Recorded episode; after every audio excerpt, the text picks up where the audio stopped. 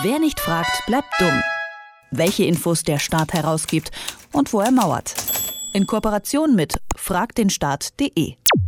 Gesetze sind die Grundlage unseres Rechtsstaates. Egal ob Grundgesetz oder Bundesgesetz, frei zugänglich sollten sie den interessierten Staatsbürgern auf jeden Fall sein. Veröffentlicht werden die Gesetzestexte regelmäßig und der Verfassung nach im Bundesgesetz Blatt.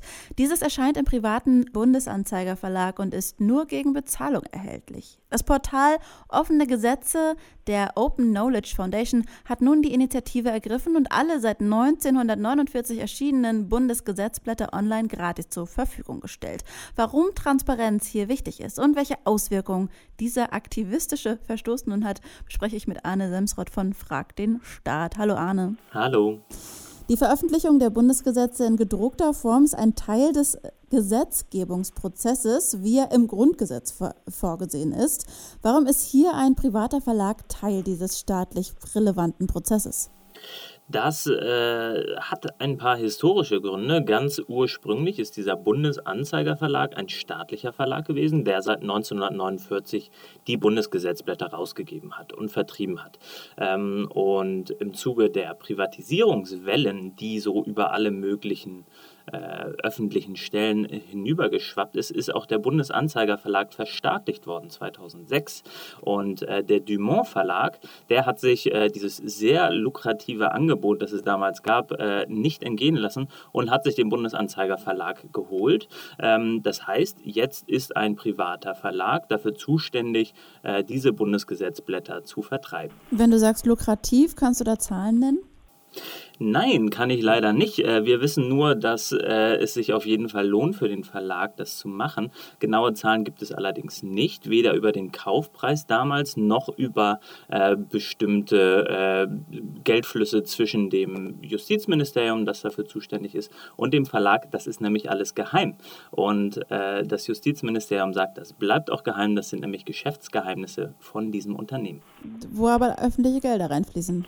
Genau, ähm, und wo Gelder Gelder von äh, allerlei Seiten reinfließen, denn äh, der Zugang zu bestimmten Funktionen im Zusammenhang mit dem Bundesgesetzblatt, die kosten Gebühren. Also das Geschäftsmodell vom Bundesanzeiger äh, Verlag ist folgendermaßen, die stellen das Bundesgesetzblatt an sich erstmal online zur Verfügung, aber man kann dann so gut wie nichts damit machen. Das heißt, man kann diese Dokumente nicht drucken, man kann keine Texte rauskopieren, man kann sie nicht durchsuchen, äh, man äh, darf sie nicht weiterverwenden, das heißt, es steht ganz ausdrücklich ein Verbot dabei, äh, irgendetwas mit diesen Gesetzblättern zu machen, anders als sie vielleicht einfach nur kurz anzuschauen. Ähm, und alles, was man darüber hinaus tun will, das muss man bezahlen und darüber finanziert sich dieser Bundesanzeiger Verlag nicht schlecht, denn solche Abo-Gebühren, die fangen bei 99 Euro an.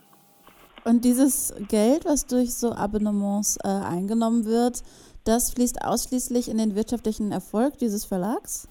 Genau, das geht also äh, nicht mehr an äh, die Haushaltskasse. Äh, das ist so ein, so ein übliches Privatisierungsmodell. Äh, die haben sich den Verlag geholt und jetzt äh, refinanzieren sie das über die Gebühren.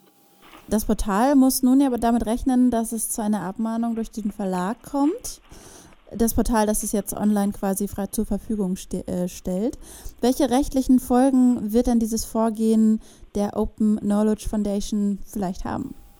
Das ist eine gute Frage. Wir äh, können da nur ein bisschen spe spekulieren. Wir haben über unter offenegesetze.de jetzt einfach mal alle Gesetzblätter veröffentlicht ähm, und das wird den Verlag ziemlich wurm. Wir gehen mal davon aus, dass er dagegen vorgeht. Ähm, und die wichtige und die interessante Frage dabei ist, ähm, kann er das? Äh, hat er damit Erfolg? Was nämlich der Verlag wahrscheinlich machen wird, ist sich auf Urheberrecht zu berufen. Das ist ja erstmal seltsam. Eigentlich darf ja ein privater Verlag kein Urheberrecht haben an solchen staatlichen Dokumenten.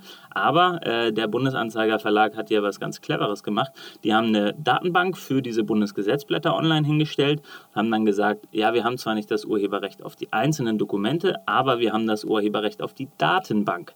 Und äh, das schließt dann letztlich mit ein, dass man einzelne Teile der Datenbank, nämlich die Dokumente, nicht weiterverwenden darf. Das heißt, die große grundsätzliche Frage ist, darf ein privater Verlag äh, das Urheberrecht für so eine Datenbank mit amtlichen Dokumenten in Anspruch nehmen oder nicht? Und da mahnen sie uns vielleicht ab, wer weiß, vielleicht lassen sie es auch. Und äh, wenn sie das tun, dann gehen wir vor Gericht und dann gehen wir notfalls bis nach Luxemburg vor den Europäischen Gerichtshof. Viel Erfolg dabei.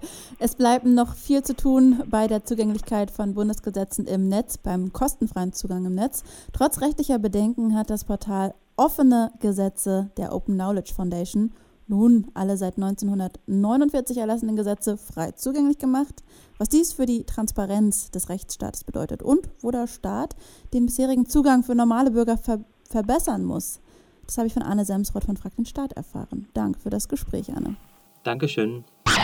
Wer nicht fragt, bleibt dumm. Die Serie auf Detektor FM. Den Staat selbst was fragen? Ganz einfach. Auf fragdenstaat.de.